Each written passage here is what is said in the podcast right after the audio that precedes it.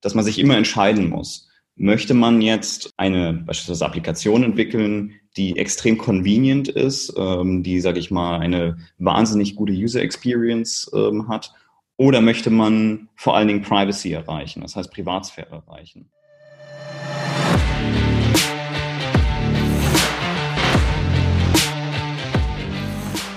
Hallo und herzlich willkommen zum Datenbusiness Podcast. Mein Name ist Bernhard Sonnenschein, ich bin Gründer und Chefredakteur von datenbusiness.de. Ich werde hier verschiedene Themen der Datenwertschöpfung besprechen, mal allein und mal mit tollen, hochkarätigen Gästen, nämlich den Machern der Datenwirtschaft. Heute haben wir zu Gast Dr. Leif Nissen-Lundbeck von Xane. Hallo und herzlich willkommen, Leif. Ja, hallo. Dankeschön für die Einladung. Sehr gerne. Hat der Name denn gepasst? Xane. Habe ich das richtig ausgesprochen von dem Startup? Ja, genau, Xane. Okay, Xane, okay. X-A-I-N. Das ist ein Startup, das du anführst als CEO eben, wie gesagt. Du hast aber natürlich auch vorher schon einiges gemacht. Magst du da einmal ganz kurz in deinen eigenen Worten durchgehen? Äh, ja, klar, gerne. Also ähm, eigentlich komme ich ja eher aus, ich sag mal, aus dem akademischen beziehungsweise aus dem Forschungsbereich. Ähm, äh, ursprünglich quasi als Mathematiker oder Informatiker ähm, habe ich mich natürlich eher fokussiert ähm, darauf, ja, ich sag mal, eher Forschungsthemen zu klären. Und äh, ich sag mal, die ganze Xane-Thematik bin ich eher so, ich würde jetzt nicht sagen reingerutscht, aber ähm, das hat sich dann quasi so ergeben nach und nach. Und ähm, eine der Themen, äh, die ich quasi dann eben auch aus der Forschung heraus betreut habe, war dann letzten Endes auch eben Xane, äh, zusammen dann eben auch mit äh, meinem Co-Gründer äh, Michael ähm, Hood eben aus dem äh, Imperial College in London. Genau. Und ähm, ich habe, sage ich mal, auch relativ viel in Industrie vorher gearbeitet ähm, oder zumindest ähm, einige Jahre und äh, da natürlich auch etwas Erfahrung ähm, herausgewonnen. Aber ich sage mal, das Akademische lag mir dann etwas mehr eigentlich ähm, und das hat sich dann ja äh, eben aus diesem einen Forschungsthema heraus ergeben einfach. Mhm. Ja, ich sehe eine schöne Mischung. Du hast an der Humboldt-Uni äh, Wirtschaft studiert, einen Bachelor. Danach hast du zwei Master gemacht anscheinend, einmal in Heidelberg und einmal in Oxford. Erst in angewandter Mathematik und dann Software Engineering, ne? Ja, genau. Und dann auch nochmal äh, eine Promotion dran gehängt, hast du ja schon gesagt, ICL in Computing.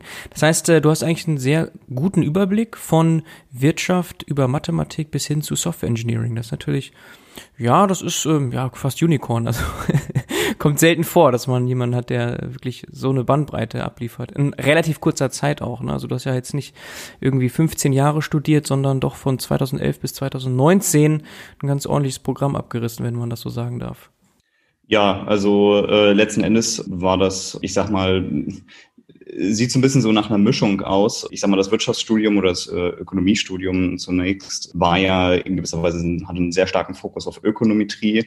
Äh, Ökonometrie letzten Endes ist, ähm, wenn man so will, eigentlich vor allem Statistik. Äh, und über die Statistik ähm, bin ich dann quasi auch in die angewandte Mathematik, eben auch mit Fokus auf Statistik und äh, innerhalb der Statistik äh, Fokus auf maschinelles Lernen äh, gekommen. Und nun ist es so, dass man, wenn man, sage ich mal, in der Mathematik drin ist, dann ist, ähm, ich sag mal, Programmierung oder wirklich Softwareentwicklung eher, sage ich mal, so ein nebensächlicher Bereich. Also das heißt, man äh, äh hat dann eher, sage ich mal, vielleicht funktionale Programmierungskenntnisse äh, oder Softwareentwicklungskenntnisse und äh, deswegen hatte mir das nicht so wirklich ausgereicht ähm, und ich bin dann nochmal nochmal einen Master in Oxford dann drangehangen im Bereich der Softwareentwicklung ähm, und darüber dann eben auch meinen PhD-Supervisor und auch späteren Co-Gründer äh, kennengelernt und ähm, dann eben auch relativ früh eben äh, dann eben auch mit der ganzen äh, mit dem ganzen Forschungsthema begonnen. Der PhD war dann etwas länger, einfach weil ähm, während des PhDs dann eben auch die Gründung von Xane äh, stattfand und äh, ich sag mal so, Xane ist letzten Endes eigentlich mein Promotionsthema zum großen Teil, wenn man so will. Mhm. Und von daher sind es zwar verschiedene Degrees, aber die haben letzten Endes eigentlich auch ähm, so den, den Schwerpunkt äh, maschinelles Lernen und ähm, auch, ich sag mal, mit, also ich sag mal, unser Gebiet ist eigentlich auch immer so eine Art ähm, Kombination aus maschinellem Lernen und Kryptographie und ähm, diese beiden Gebiete spiegeln sich dabei auch ein bisschen wieder.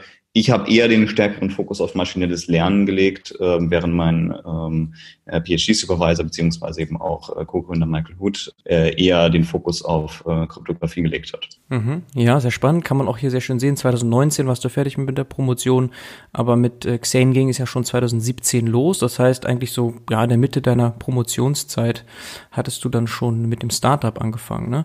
Und dein Co-Founder Michael Hood, CTO bei euch, Professor, ja. Äh, ist er schon eine Art Serial Entrepreneur oder war das auch sein erstes Startup? Ähm, es kommt darauf an, wie man es sieht. Also er war relativ stark in, äh, in der Wirtschaft beziehungsweise auch in Startups ähm, vorher schon involviert. Ähm, Xane war letzten Endes dann eigentlich auch, wenn man so will, so sage ich mal, sein erstes volles Startup. Ähm, also das heißt, wo er wirklich auch zu, ich sag mal, 80 Prozent seiner Zeit ähm, involviert äh, ist oder ähm, und, und ich sag mal, vorher war das dann, sage ich mal, eher so, sage ich mal, Nebenrollen brachte aber natürlich extrem viel Erfahrung mit, also was natürlich auch äh, wirklich hilfreich ist. Ne? Mhm. Okay, Leif, dann äh, lass uns doch einsteigen. Warum gibt es euch? Was ist euer Why?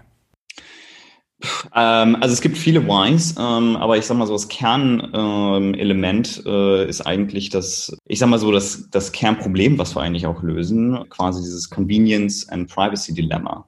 Compliance spielt da zwar auch noch ähm, eine Rolle, aber ich sag mal so, es gibt häufig das Problem, dass, dass man sich immer entscheiden muss. Möchte man jetzt ähm, eine beispielsweise Applikation entwickeln, die extrem convenient ist, ähm, die, sage ich mal, eine wahnsinnig gute User Experience ähm, hat, oder möchte man vor allen Dingen Privacy erreichen, das heißt Privatsphäre erreichen.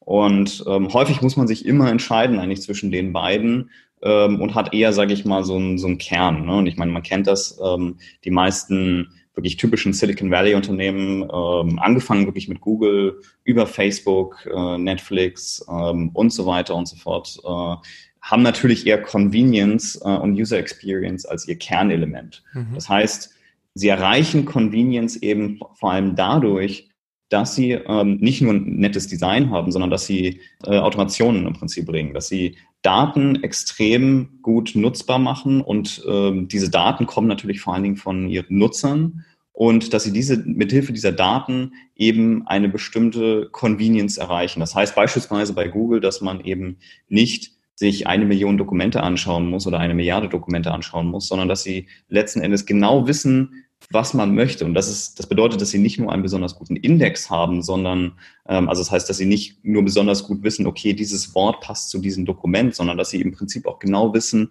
was möchtest du genau sehen? Was meinst du genau mit diesem Wort? Ne? Also ein typisches Beispiel ist sowas wie, ähm, keine Ahnung, man, man sucht nach Bayern beispielsweise. Ne? Und ähm, für den einen ist es ganz, ganz klar, dass man äh, mit Bayern Bayern München, eben dem Fußballverein meint. Und für den anderen ist es wiederum ganz klar, dass man äh, das Bundesland Bayern meint. Ne? Und deswegen, ähm, das, das hat natürlich großen Einfluss auf, ähm, welche Dokumente werden angezeigt und wie lange muss man nach dem äh, suchen, was man, äh, was man äh, finden möchte. Mhm. Und ähm, so spiegelt sich das auch in anderen Unternehmen weiter, beispielsweise Netflix. Ne? Man möchte natürlich nicht durch eine gigantische Videodatenbank ähm, suchen, sondern man möchte eigentlich auch schon ähm, Recommendations erhalten äh, nach für Filme, die im Prinzip man eigentlich auch tatsächlich gerne schauen möchte. Ne? Und das heißt, dafür müssen Sie natürlich den Kunden oder den User extrem gut verstehen und wirklich äh, genau wissen, was möchte dieser Nutzer sehen. Das Gleiche spiegelt sich natürlich dann wieder bei YouTube, bei TikTok und so weiter und so fort.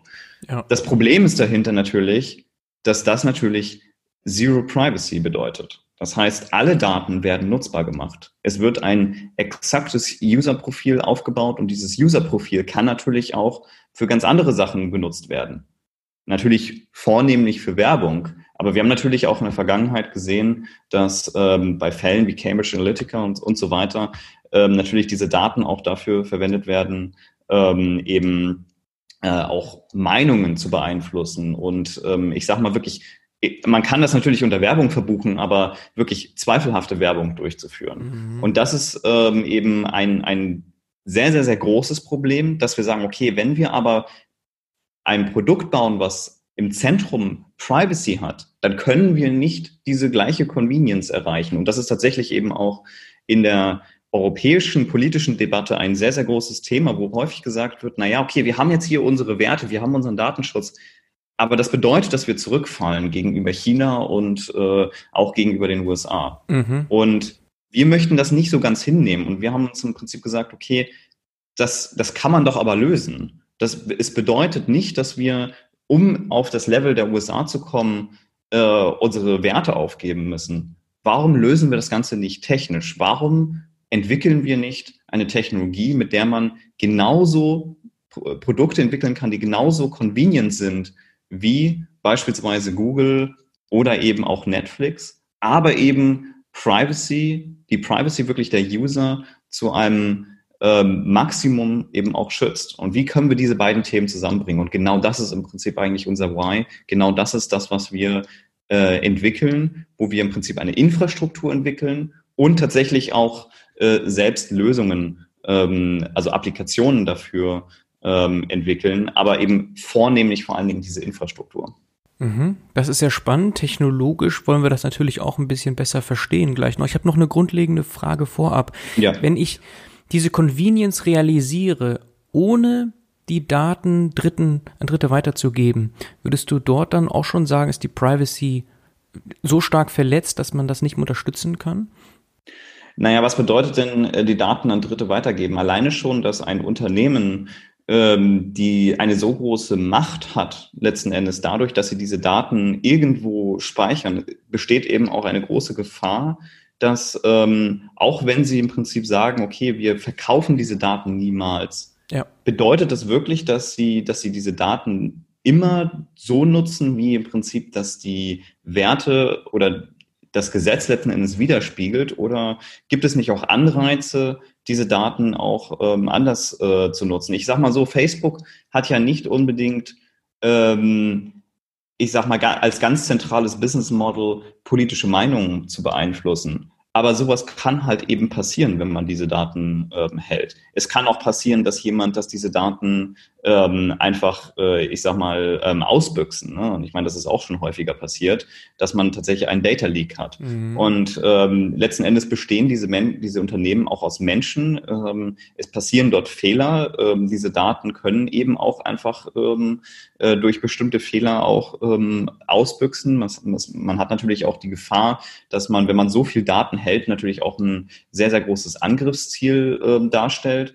Und ähm, ich sag mal, es gibt natürlich auch langfristig immer das Problem, dass es, ähm, dass es Revenue-Druck gibt. Ne, das heißt, dass man, dass diese Unternehmen bestehen ja nicht nur aus einem äh, einzelnen Gönner, sondern bestehen letzten Endes eben auch aus, ich sag mal, Anteilseignern. Und diese Anteilseigner können jetzt im Moment vielleicht da, da, ich sag mal, zustimmen und sagen, okay, ist vollkommen fein, äh, dass wir diese Daten nicht noch weiter nutzen.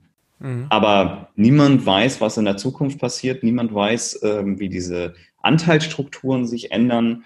Ähm, und deswegen ist das, sage ich mal, das ist ja beispielsweise jetzt auch, was man gerade sieht in der Debatte mit TikTok, das Problem, wo gesagt wird, naja, TikTok sagt, okay, ähm, wir machen das alles nicht. Wir versprechen, wir machen das nicht. Mhm. Ähm, nur was passiert, wenn es tatsächlich politischen Druck gibt, äh, das eben dann doch zu machen?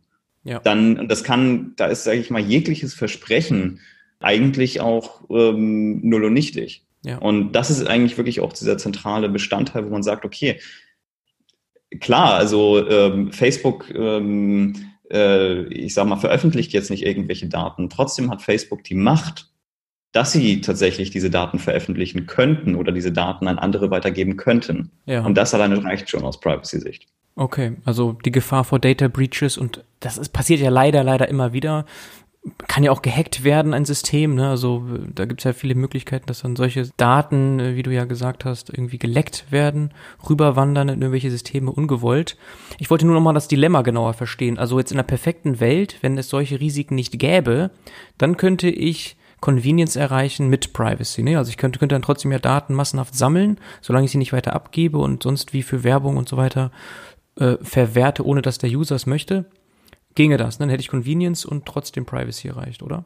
Hm, naja, gut, das kommt darauf an, wie man das definiert. Äh, rechtlich gesehen ja, wenn der Nutzer mhm. im Prinzip dem zustimmt. Ähm, ja. Dann rechtlich gesehen könnte das sein. Mhm. Nur äh, ist natürlich auch das Ding, manche Nutzer möchten einfach gar nicht, dass die Daten bei äh, Unternehmen XYZ äh, liegen, sondern mhm. manche Nutzer möchten eben, dass sie tatsächlich die gleichen Services nutzen können, ohne dass mhm. ihre Daten gesammelt werden. Mhm. Und häufig wird ja dann von Unternehmen propagiert, naja, um eben diesen Service anbieten zu können, brauchen wir, musst du eben dem zustimmen. Ne? Und ich sage mal, die, die Nutzer werden ja in dem Sinne äh, dazu gezwungen, bestimmten äh, Agreements eben auch zuzustimmen, also den Consent zu geben, dass diese Daten genutzt werden mhm. ähm, für alles Mögliche. Und das ist natürlich dann ähm, in gewisser Weise auch sehr fragwürdig aus meiner Sicht. Hm, okay, verstehe.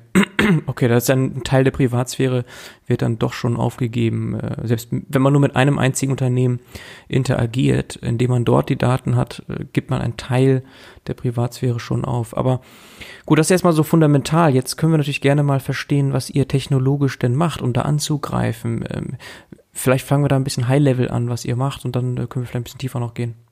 Na klar, gerne.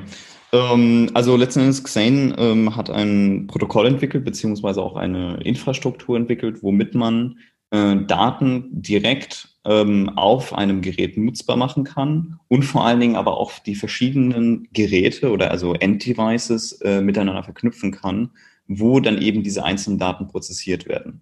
Das heißt, wenn man analysieren möchte ähm, oder beispielsweise auch aus Daten lernen möchte, dann hat man ja immer das Problem, man braucht eine große Menge von Daten. Es bringt einem ja nicht äh, nichts, die Daten eines Einzelnen zu haben, was ja auch wiederum ähm, privacy schädlich wäre, ähm, sondern man möchte im Prinzip die Gesamtheit der Daten sehen und daraus beispielsweise ein Modell trainieren oder eine bestimmte Analyse durchführen. Das heißt, ich möchte beispielsweise wissen, ähm, wie performt mein Produkt, ähm, gibt es irgendwelche Probleme mit meinem Produkt ähm, oder beispielsweise, ähm, äh, wie wird äh, Feature XYZ angenommen oder eben natürlich, ähm, ich möchte ein intelligentes System trainieren. Das heißt, ich möchte eine Spracherkennung trainieren oder ich möchte eine, ähm, ein NLP-Modell trainieren und so weiter. Das heißt, für solche ähm, Themen oder für solche Technologien, die ja letzten Endes wiederum einen bestimmten Convenience oder User Experience Zweck dienen, äh, also beispielsweise eben, dass das Produkt stabil ist oder dass bestimmte ähm, Features ähm, äh, gut angenommen werden oder eben, dass ich beispielsweise eine Spracherkennung habe, womit ich bestimmte Dinge wieder automatisieren ähm, kann oder beispielsweise ein ähm, Recommendation System ähm, aller äh, ich sag mal, Video Recommendation wie bei äh, YouTube oder wie bei Netflix, dann habe ich ja immer das Problem, dass ich eben diese Daten benötige von meinen Nutzern, um äh, letzten Endes Modelle zu trainieren oder Analysen durchzuführen. Und ähm, das große Problem dabei liegt natürlich, wie bekomme ich diese Daten? Und wenn ich diese Daten jetzt einfach nur ziehe, um das zu trainieren, dann habe ich ja wieder das Problem, dass ich eben diese Profile aufbaue oder eben eine Datenbank aufbaue äh, und natürlich dann wieder die Daten des Einzelnen kenne.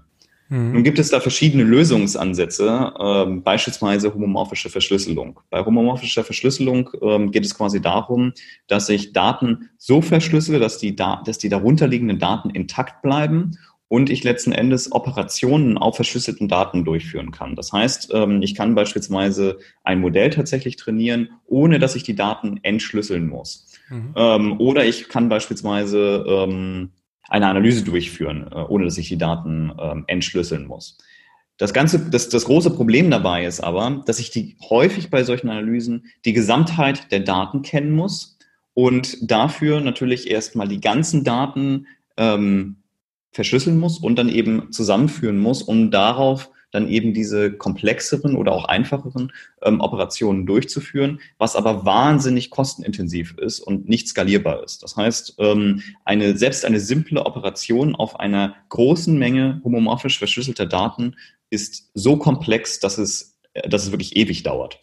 High-Level gesprochen. Mhm. Um das aber zu lösen, haben wir uns ähm, etwas einfallen lassen, wo wir gesagt haben, okay, Warum? Also momentan läuft es ja immer so, dass wir quasi, um eine Analyse durchzuführen, äh, immer die Daten zum Algorithmus bringen. Ne? Das heißt, ich ziehe immer die Daten und wende dann da auf die, der Gesamtheit der Daten einen Algorithmus durch oder an. Und wir haben das Ganze umgedreht. Wir haben gesagt, okay, warum wenden wir nicht zuerst den Algorithmus an und sammeln dann im Prinzip die Gesamtheit des Wissens und nicht der Daten selbst? Und was wir dabei machen, ist, dass wir die Analysefunktion, das heißt also den Algorithmus, sei es jetzt nun das Trainieren eines Modells oder eben eine, eine, eine, eine simple Analysefunktion, direkt auf dem Gerät stattfinden lasse und dann im Prinzip verschlüssele mit homomorphischer Verschlüsselung und damit umgehe, dass ich nicht mehr eine so gigantische Datenmenge habe und dass ich vor allen Dingen schon vorher mit sehr, sehr geringen Kosten eine Analyse durchgeführt habe und dann nur noch im Prinzip das verschlüsselte Ergebnis dieser Analyse zusammenführe. Mhm. Und das Ganze nennt sich Federated Learning oder Federated ähm, Analytics und wir maskieren das Ganze. Das heißt, wir verknüpfen dieses föderierte Lernen mit ähm, homomorphischer Verschlüsselung in ähm, einer Art und Weise, wo wir das eben fokussieren auf Endgeräte. Das heißt, wir können das eben ähm, auf, ich sage mal, letzten Endes Millionen von Geräten dann eben durchführen. Ähm, also vor allen Dingen eben auch Smartphone-Applikationen beispielsweise sind dafür relevant, ähm, aber eben auch noch kleinere Geräte, wo es eben so durchgeführt wird, dass ich dann eben diese kleinen Modelle trainiere oder diese kleinen Analysen durchführe ähm, und dann eben diese zusammenführe. Die sind dann immer noch verschlüsselt und gleichzeitig führen wir die, Dez die, die Entschlüsselung auch dezentral durch. Das heißt, wir haben im Prinzip zwei Aggregationsfunktionen. Wir haben einmal die Aggregation der verschlüsselten Analysen und wir haben die Aggregation der Schlüssel quasi. Mhm. Und damit können wir dann am Ende das globale Modell oder die globale Analyse entschlüsseln, ohne dass wir jemals die lokale Analyse entschlüsseln können. Das heißt, von dem Einzelnen sehen wir jeweils gar nichts. Wir sehen immer nur die Gesamtheit, das heißt die Aggregation oder das Ergebnis im Prinzip aus der ganzen Analyse der Gesamtheit von ähm, lokalen ähm, Partizipanten oder Usern in dem Sinne. Mhm. Und was man damit machen kann, ist letzten Endes, dass man äh, eben jegliche Analysen komplett privacy preserving durchführen kann und wir haben natürlich auch bestimmte ähm, Checks dabei. Das heißt, man kann das jetzt nicht mit beispielsweise zwei Participants oder einem Participant machen, weil das wäre natürlich äh, zwecklos. Dann würde man natürlich wiederum ähm, die Analyse eines Einzelnen sehen, sondern es muss halt immer eine hinreichend große Menge von äh, Participants ähm, vorhanden sein, sodass man immer nur die Aggregation sieht und technisch keine Möglichkeit hat, ähm, von einem Einzelnen irgendwelche Daten zu sehen. Und alles, was im Prinzip dazwischen passiert, wird ja immer dazwischen auch weggeschmissen. Das heißt, wir sehen immer im Prinzip nur das globale Ergebnis. Mhm, mhm. Das heißt, diese homomorphen Verschlüsselungen, die kann man so sagen, skalieren sehr schlecht mit der Datenmenge. Aber ich kann ruhig diese Art der Transformation, Retransformation und so weiter tausendmal machen auf kleineren Datenmengen. Ja. Das ist dann additiv gesehen nur eine Kleinigkeit, aber äh, also das ist durchsetzbar. Also das ist, das macht es möglich überhaupt äh, ja. Technologie, oder? Also wir, also genau, wir skalieren tatsächlich auch besser als linear. Also das mhm. heißt, es ist, ähm, also es ist in dem Sinne ähm, kein Problem, das eben auch auf einer großen Menge von Participants zu skalieren. Also das heißt, wir sind eh letzten, also wir fokussieren uns eben auf das sogenannte äh, Cross-Device ähm, Federated Learning. Das heißt, ähm, wenn man das letzten Endes auf Endgerät durchführt. Es gibt auch noch ähm, Cross-Silo-Bereiche, wo man das durchführt eben auf ähm, äh, ja ähm, weiß ich nicht, fünf, sechs verschiedenen Datenbanken beispielsweise und wo dann dann, weiß ich nicht, sechs Unternehmen zusammenkommen und sagen, okay, lass uns mal unsere, ähm, die Gesamtheit unserer Daten analysieren. Ähm, da ist es auch so, dass die dann auch noch weitere Legal Agreements haben und so weiter und dann häufig ähm, die, äh, diese Daten eben nicht homomorphisch verschlüsseln, sondern eben nur dieses Federated Analytics durchführen oder Federated Learning durchführen. Mhm. Aber äh, wir fokussieren uns letzten Endes eher auf ähm, Endgeräte beziehungsweise Endconsumer ähm, Anwendungen, ähm, wo das eben auch das Problem ist, dass wir das eben auf äh, Millionen von, von Usern eben auch durchführen müssen. Und ähm, dort eben auch der einzelne User eben die Garantie haben muss, dass seine Daten auf seinem Gerät bleiben und dass er seine Daten nicht weitergibt an irgendeinen äh, Provider beispielsweise. Ne? Und äh, das ist eben uns, äh, das ist eben ganz zentral für uns. Mhm. Und durch diese Technologie lösen wir letzten Endes dieses Privacy Convenience Dilemma, beziehungsweise führen wir dieses Trade-off zusammen. Es ist natürlich nicht so, dass man immer die exakt gleiche Analyse hat, als hätte man alle Daten, aber man kommt eben hinreichend nah mhm. und ähm, schützt dabei aber eben die Privacy seiner Nutzer zu einem maximalen Extent. Ne? Und das ist wirklich äh, für uns ähm, entscheidend hierbei. Ja. Und dadurch hat man, kann man eben Applikationen entwickeln, die letzten Endes genau die gleiche Convenience oder eine ähnliche Convenience ähm, äh, versprechen, ohne dass man eben diese Daten überhaupt sammeln muss. Ja, verstehe ich. Ähm, wenn jetzt aber die Datenmenge pro Device, Device ist ein Smartphone, hast du gesagt zum Beispiel, ne? Beispielsweise oder ein ja, Fahrzeug. Ja. Äh, wenn da jetzt die Datenmenge pro Device sehr stark anwächst, groß wird, ist das ein starkes Limit dann? Oder geht das dann immer noch? Müsst ihr dann irgendwie aufsplitten? Das ist, das ist, das ist eigentlich kein Limit, denn ähm, das ganze Protokoll funktioniert ja so, das heißt, man kann es feinjustieren dahingehend, ähm, dass erstmal, also erstmal vorab dazu, ähm, die Analyse wird auf nicht verschlüsselten Daten durchgeführt zunächst. Das mhm. heißt, man trainiert beispielsweise ein Modell lokal ja. und nur das Modell, also das heißt, die, die quasi die Analyse wird danach verschlüsselt. Ah, ja, also ja. Und das ist, äh, ja, und das ist immer eine kleine Datenmenge, ne, weil das ist ja. Genau, und das ist danach, das ist eine, das ist eigentlich eine gleich große Datenmenge. Ja. Das heißt beispielsweise, wenn ich wissen will, wie, wie oft ähm, wurde ein bestimmter Screen benutzt, jetzt als ganz simples Beispiel, ähm, dann ist das, dann kommt daraus eine, also dann ist es eine Zahl am Ende. Diese Zahl ist immer gleich groß, egal, ähm, also an, an, an der Bytemenge, ne? egal wie, ähm, wie oft das im Prinzip gemacht wird. Mhm. Wenn ich jetzt aber eine Datenbank ähm, verschicken würde, wo jedes Mal ein Eintrag steht, okay, hier wurde das genutzt zu diesem Zeitpunkt, äh, zu diesem Zeitpunkt, zu diesem Zeitpunkt und so weiter, dann ist diese Datenmenge wächst natürlich an. Gleichzeitig ist es so, dass man diese Daten auch nachdem man diese Analyse durchgeführt hat und gezogen hat, danach auch eigentlich wegschmeißen kann. Das heißt, man muss diese Daten natürlich nicht ähm, äh, wahnsinnig lange vorrätig halten, ähm, so dass man natürlich auch nicht die äh, Geräte, äh, ich sag mal, mit diesen Daten ähm, quasi verschmutzt oder äh, ja pollutet wirklich. Also ich, ich, weiß nicht, wie man das auf Deutsch besser ausdrückt. Mhm. Und ähm, darum, äh, ich sag mal, ist das Ganze natürlich auch äh, deutlich skalierbarer. Und ähm, ja, Okay. Wenn ich mir jetzt Netflix vorstelle, hast du ja auch als Beispiel genannt, ähm, ist das da auch vorstellbar, also jetzt für Recommendations in so einem System, dass ich das über Federated Learning mache? Ja, durchaus. Also das ähm, für Netflix ist beispielsweise wichtig natürlich, ähm, also Netflix hat, hätte dafür ähm, verschiedene Möglichkeiten. Ne? Das heißt, ähm, äh, Netflix ist ja ein, äh, hat ja natürlich User-Accounts. Äh, man könnte natürlich diese äh, Analysen auf User-Account-Level halten und natürlich die ganzen User-Accounts immer Ende zu Ende verschlüsseln. Ähm, das wäre eine Möglichkeit. Oder man macht es wirklich auf dem Endgerät selbst. Ähm, das heißt, dass man sagt, ähm, man macht es ähm, äh, in, auf der Client-Seite, das heißt also auf der Seite ähm, des, ähm, des Browsers, ähm, also da, wo im Prinzip ähm, äh, Netflix läuft oder natürlich eben auch auf dem Smartphone, Tablet und so weiter, da ist es noch einfacher möglich. Und ähm, da kann man das natürlich ganz genauso machen. Und dann kann man im Prinzip diese Modelle verschlüsseln und ähm, dann ähm, immer wieder auf das Gerät ähm, updaten, äh, wenn der User Netflix nutzt. Bei Netflix ist sogar der Vorteil, dass der Nutzer ähm, jetzt nicht nur eine Sekunde oder sowas eben auf einer Website ist, sondern eben auch länger einen, einen Film schaut. Ähm, und von daher ist das, äh, ist das da eigentlich weniger ein Problem. Äh, natürlich ist es so, dass man etwas mehr sich Gedanken machen muss, okay, wie, ähm, wie engineere ich überhaupt so ein System? Äh, also wie engineere ich im Prinzip meine, ähm, mein Recommendation-System?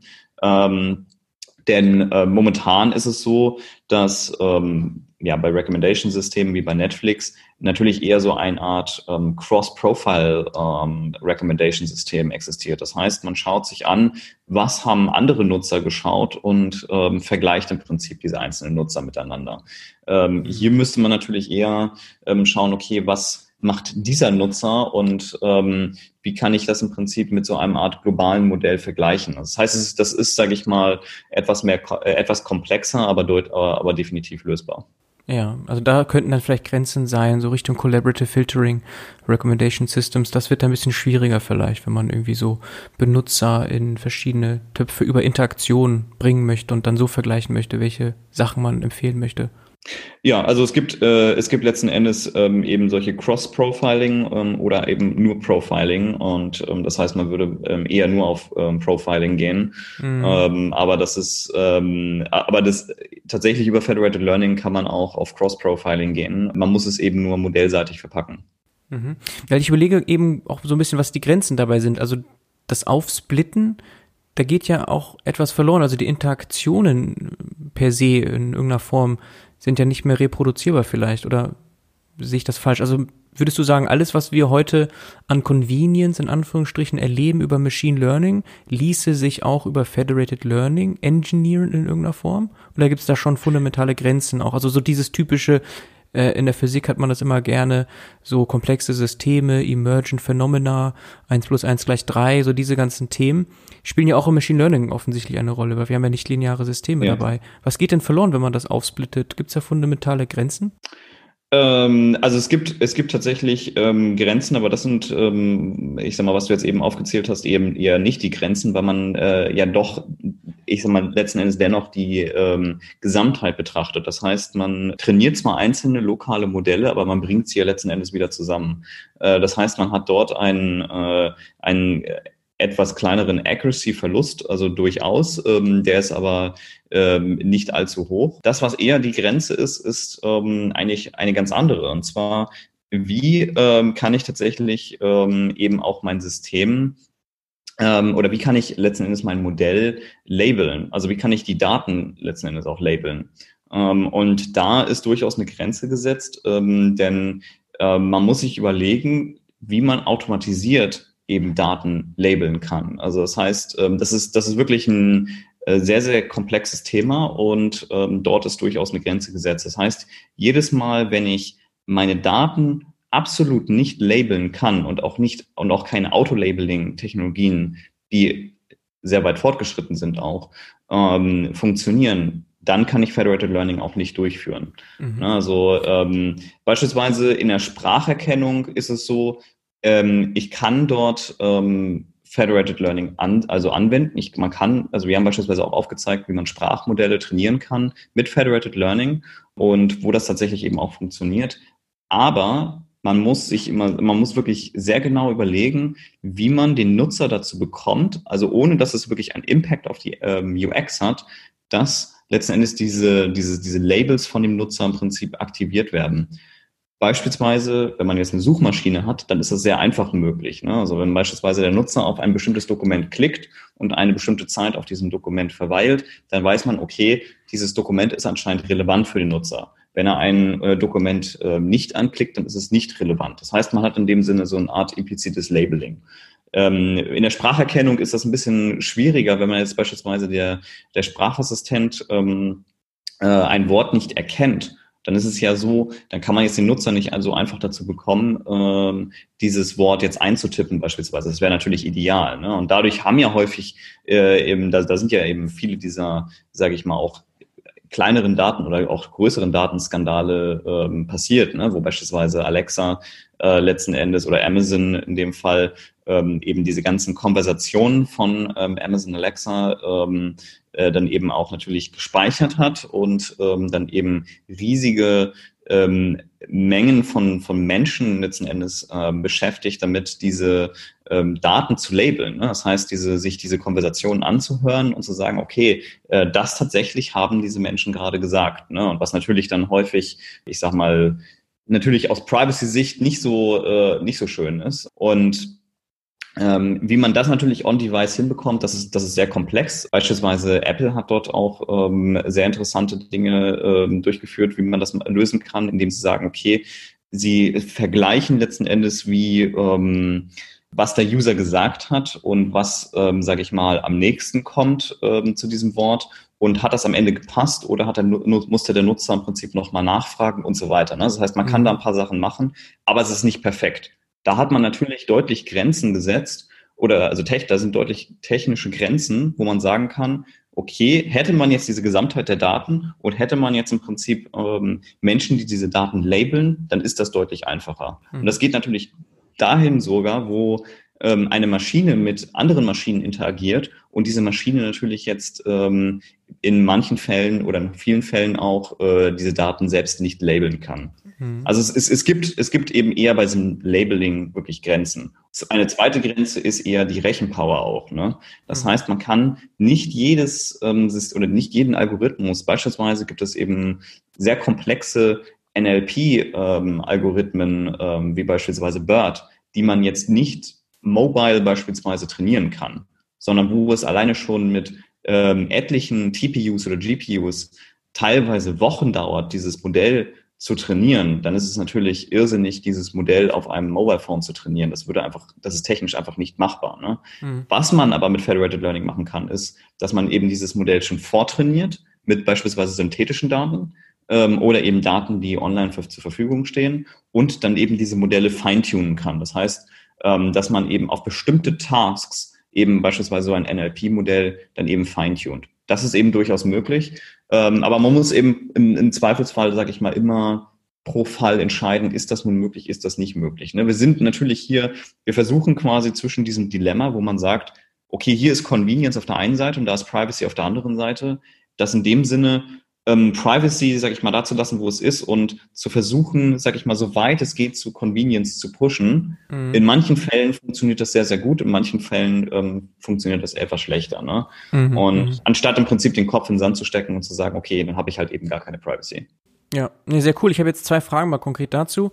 Äh, dieses Labeling, das du als eine Grenze da angesprochen hast, warum ist das eine Grenze speziell für Federated Learning und nicht generell für für Machine Learning, ähm, dieses Auto-Labeling. Das ist mir jetzt nicht ganz klar, warum das speziell für Federated Learning ein Problem ist.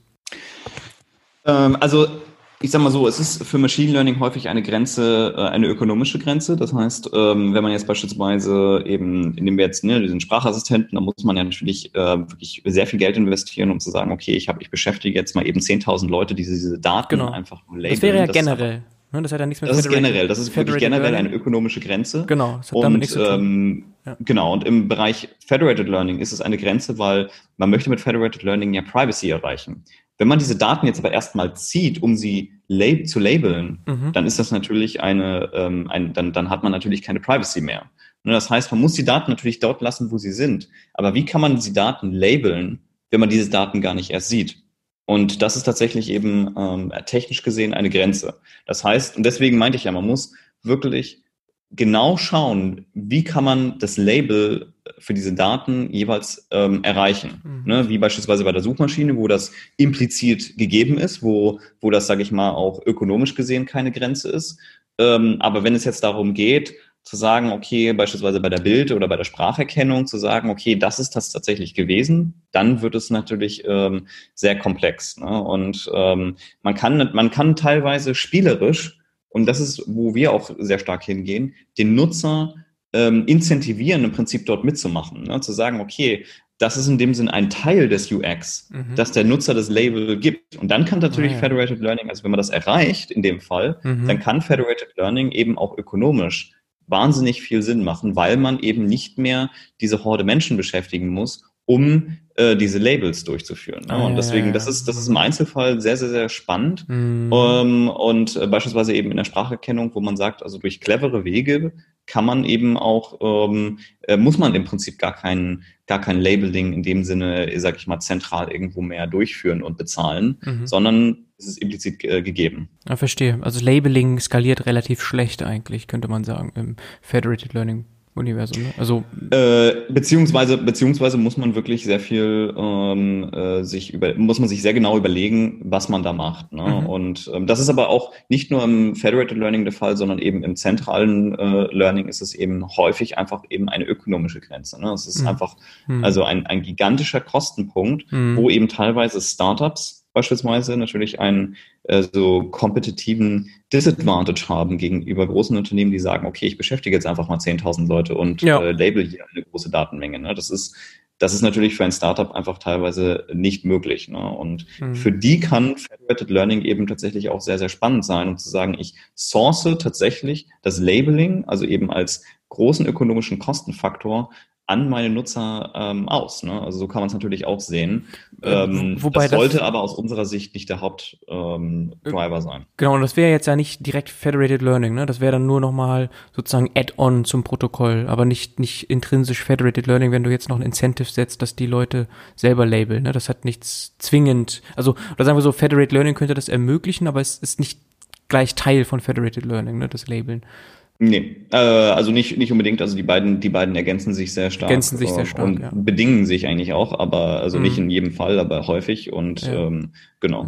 Ja. Du hast jetzt von zentralem Lernen gesprochen. Es gibt natürlich auch dezentrales Lernen oder Distributed Learning und ähm, wir müssen natürlich ein bisschen das abgrenzen. Also könnte man sagen, Federated Learning ist Distributed Learning plus diese Transformation, diese Entschlüsselung des Wissen, das hast du ja betont, nicht Daten sozusagen transformieren, sondern das Wissen am Ende, ne? Pro Device. Das machst Ja, also Distributed, ja. Distributed Learning ist in dem Sinne eigentlich zentral gesteuertes Learning auf ähm, verschiedene TPUs beispielsweise oder GPUs. Das heißt, ich trainiere ja. jetzt nicht nur auf einem Prozessor, sondern eben auf äh, ähm, auf, auf 100 oder auf 1000, ähm, was aber häufig ähm, die Daten die Daten sind noch zentral und bei Federated Learning ähm, ist es so, dass eben die Daten dezentral sind und das Trainieren dezentral ist ähm, und zwar eben eigentlich eher beim Endnutzer. Das ist eigentlich eine andere Form. Also, also Federated Learning ähm, ist auch Distributed Learning, aber Distributed Learning ist nicht gleich Federated Learning. Ja, genau, das habe ich soweit verstanden.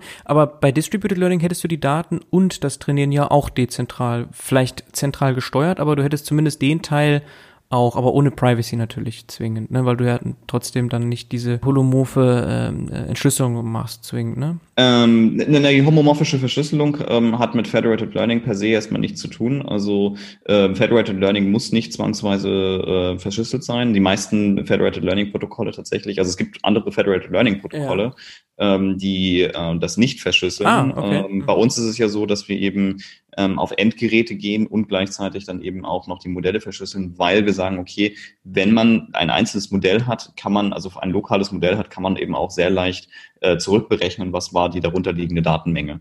Und ähm, das sind das sind eigentlich zwei unterschiedliche Dinge. Bei uns ist es letzten Endes Masked Federated Learning, also dieses maskierte Federated Learning. Ah. Äh, Federated Learning selbst bedingt eigentlich nur, okay, ich habe jetzt meine Daten dezentral. Ähm, bei also unterschiedlichen Providern. Diese Daten, die, diese Daten ähm, waren auch niemals ähm, eine gemeinsame Menge, sondern sie sind eine unterschiedliche Menge. Und ähm, darauf wird trainiert. Bei Distributed Learning ist es so, ich habe jetzt einen zentralen Datensatz und diesen verteile ich jetzt auf verschiedene ähm, äh, Instanzen und trainiere dann jetzt im Prinzip darauf. Aber trotzdem, eigentlich habe ich meine Daten zentral, denn ich kontrolliere im Prinzip auch diese zentrale Datenmenge. Okay, also sie waren mal zentral. Ich kann ja verteilen und sie dann irgendwie nicht mehr zentral haben, aber sie waren zu irgendeinem Zeitpunkt mal zentral und das ist bei Federated Learning. Nee, ich habe die zentrale Kontrolle darüber. Ne? Das heißt, wenn ich, ja. ähm, ich kann natürlich trotzdem die Gesamtheit der Daten sehen. Das ist Distributed Learning ist eigentlich nur eine, ähm, äh, eine, ich sag mal, Optimierung, wenn ich jetzt sage, okay, ich brauche jetzt einfach mehr Computing Power und ich habe jetzt nicht äh, die Möglichkeit, äh, noch ähm, eine noch größere Maschine zu kaufen, dann verknüpfe ich einfach eine große Menge von Maschinen zusammen mhm. und trainiere jetzt im Prinzip darauf. Ja, du hattest ja eben BERT als Beispiel, dieses riesige Modell für Natural Language Processing, da bietet sich das dann wahrscheinlich an. Also unmöglich auf einem. Da wird das tatsächlich häufig gemacht. Device zu trainieren. Ja. Okay, sehr cool. Ähm, vielleicht noch ein bisschen was Konkretes zu eurem Startup und nochmal ganz kurz zu eurer Lösung. Ihr seid jetzt äh, wie viele Leute? Äh, knapp, ähm, ich weiß 27, 28 oh, okay, so. Okay, das ist genau. ja recht, recht, recht viel.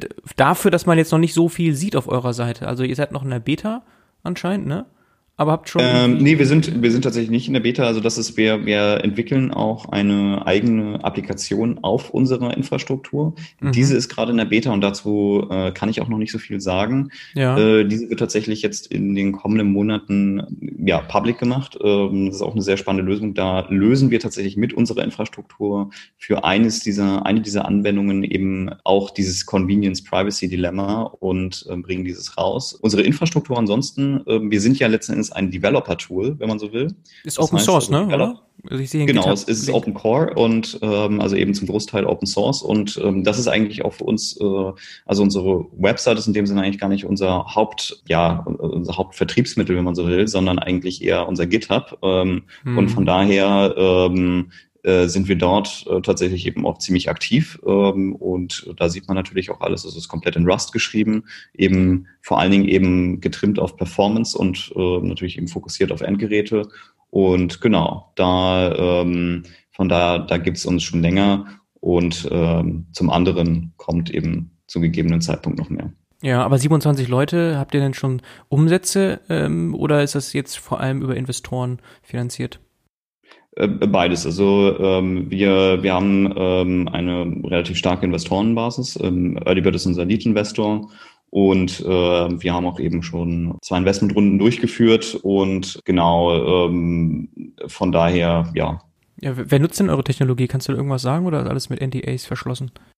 Äh, das ist verschlossen, aber dazu werden wir auch noch in den kommenden Monaten noch mehr sagen. Ja, oder Industrien? Kannst du da irgendwas sagen? Also wir haben beispielsweise, wir haben beispielsweise ähm, äh, relativ viel mit der Automobilindustrie zusammengearbeitet. Ähm, mhm. Also das ist letzten Endes eigentlich auch unser, einer unserer Kernanwendungsfelder, wenn man so will. Ähm, äh, zwar malen die Mühlen da etwas langsamer, aber das ist natürlich ein sehr, sehr, sehr interessantes Gebiet. Ähm, denn gerade bei Fahrzeugen ist natürlich das auch eines der großen äh, Kerndilemma. Ne? Das heißt, ähm, diese Fahrzeuge produzieren natürlich eine Unmenge von Daten äh, gleichzeitig ähm, ist es da natürlich das Problem, dass natürlich diese Daten auch gleichzeitig äh, privacy-relevant sind und man jetzt nicht einfach diese Daten so ohne weiteres sammeln kann und damit diesen Daten machen kann, was man will. Mhm. Und ähm, genau dafür ähm, sage ich mal, stellen wir natürlich auch eine Lösung bereit. Und ähm, von daher ist, sage ich mal, auch die Fahrzeugindustrie, sage ich mal, auch so ein bisschen so der ursprüngliche Industriepartner von uns. Ähm, und dort haben wir eben auch schon mit äh, einigen zusammengearbeitet. Ah, okay, sehr spannend. Ja, du warst ja auch mal bei Daimler, sehe ich, als AI-Engineer ein Jahr, dass du direkt das Netzwerk dann weiter nutzen können anscheinend. Aber äh, ja, du willst ja keinen Namen nennen. Ähm, ähm, das ist natürlich spannend, also gerade so im Self-Driving-Universum dann äh, werden ja Autos noch mehr Daten sammeln und dann ist man ja theoretisch lokalisierbar, ne? Das ist natürlich nicht so lustig, also aus Privacy-Sicht. Also ich sag mal so, es ist nicht nur Self-Driving, äh, sondern auch natürlich alles auch Mögliche jetzt schon, rund natürlich. ums Fahrzeug. Ne? Ja. Also da geht's da geht's natürlich auch um ähm, die, die Produktqualität, also der einzelnen Komponenten, da geht's um Predictive Maintenance und so weiter und so fort. Ne? Also es geht, mhm. es geht wirklich um, um viele verschiedene Bereiche ja. und ähm, natürlich die Spitze ist letzten Endes Self-Driving. Ne? Ja, nur bei Predictive Maintenance, da ist ja jetzt Privacy nicht so ein Thema, ne? Da sind ja keine Personendaten. Naja, Personendaten sind nicht nur äh, Daten, die jetzt, sage ich mal, äh, Name und Geburtsdatum betreffen, sondern eben auch, äh, wie beispielsweise fahre ich ähm, und so weiter. Ne? Also das heißt, da sind, ähm, äh, ich sag mal so, letzten Endes kann man auch aus einer sehr, sehr, sehr kleinen erstmal auf, also offensichtlich irrelevanten Datenmenge trotzdem äh, zurückberechnen, wer derjenige eigentlich ist. Mhm. Ja, ja, mit gewissem Aufwand wahrscheinlich. Ja, das ist natürlich super spannend. Also ähm, anscheinend kann man noch viel von euch erwarten, weil das schreit ja danach eigentlich überall angewendet zu werden. so ein Federated Learning äh, Protokoll, so eins, äh, wie ihr das entwickelt. Äh, wie sieht denn der Markt dazu aus? Vielleicht nochmal zum Abschluss, ganz kurz, wenn wir auch Deutschland mal sehen im Vergleich. Mhm. Äh, wie siehst du das? Sind wir da gut aufgestellt? Weil mir erscheint es so, dass wir da einen ganz guten Standort eigentlich haben, um dieses Dilemma zu lösen, weil wir sind ja mit DSGVO sehr streng unterwegs. Man sagt ja immer Exportschlager, äh, Regulierung ähm, und gleichzeitig ne, irgendwie ein Innovationsstandort. Sind wir da gut aufgestellt? Ich, ich, ich denke schon. Also deswegen haben wir auch Deutschland als unseren Standort eigentlich auch gewählt, ähm, statt äh, äh, also wir kommen ja eigentlich eher aus England und ja. ähm, äh, wir denken, dass Deutschland da eigentlich, sage ich mal, zentral als, als Privacy Driver eben auch ähm, eine große Rolle spielt. Ähm, und ähm, wir sehen eben auch gerade eigentlich aber eher für den Standort Europa eigentlich auch eine sehr gute Zukunft dort. Und wir wollen ja eigentlich eben auch vor allem die Infrastruktur sein, um eben dieses Dilemma zu lösen. Äh, vor allen Dingen eben, wenn es um Endgeräte geht. Ähm, nicht so sehr, wenn es um Silos geht. Und äh, von daher äh, sehe ich da eigentlich auch eben einen äh, sehr, sehr, sehr starkes Wachstum in der Zukunft. Und ich denke, dass wir da ganz gut aufgestellt sind. Sehr cool. Dann können wir auch gespannt sein, was mit aus der Beta noch wird. Ne? Nach meinem Verständnis äh, ist das nochmal etwas, was dann diesen Plattformgedanken noch stärker pusht. Ne? Genau. Und äh, dann verfolgen wir einfach gespannt, was Xay noch abliefern wird in den nächsten Monaten und Jahren. Vielen Dank für das Interview, Leif. War sehr spannend. Ja, wunderbar. Vielen Dank auch und äh, ja, wunderbar. Alles Gute, ciao, ciao. Alles klar, Dankeschön. Bis dann. Ciao, ciao.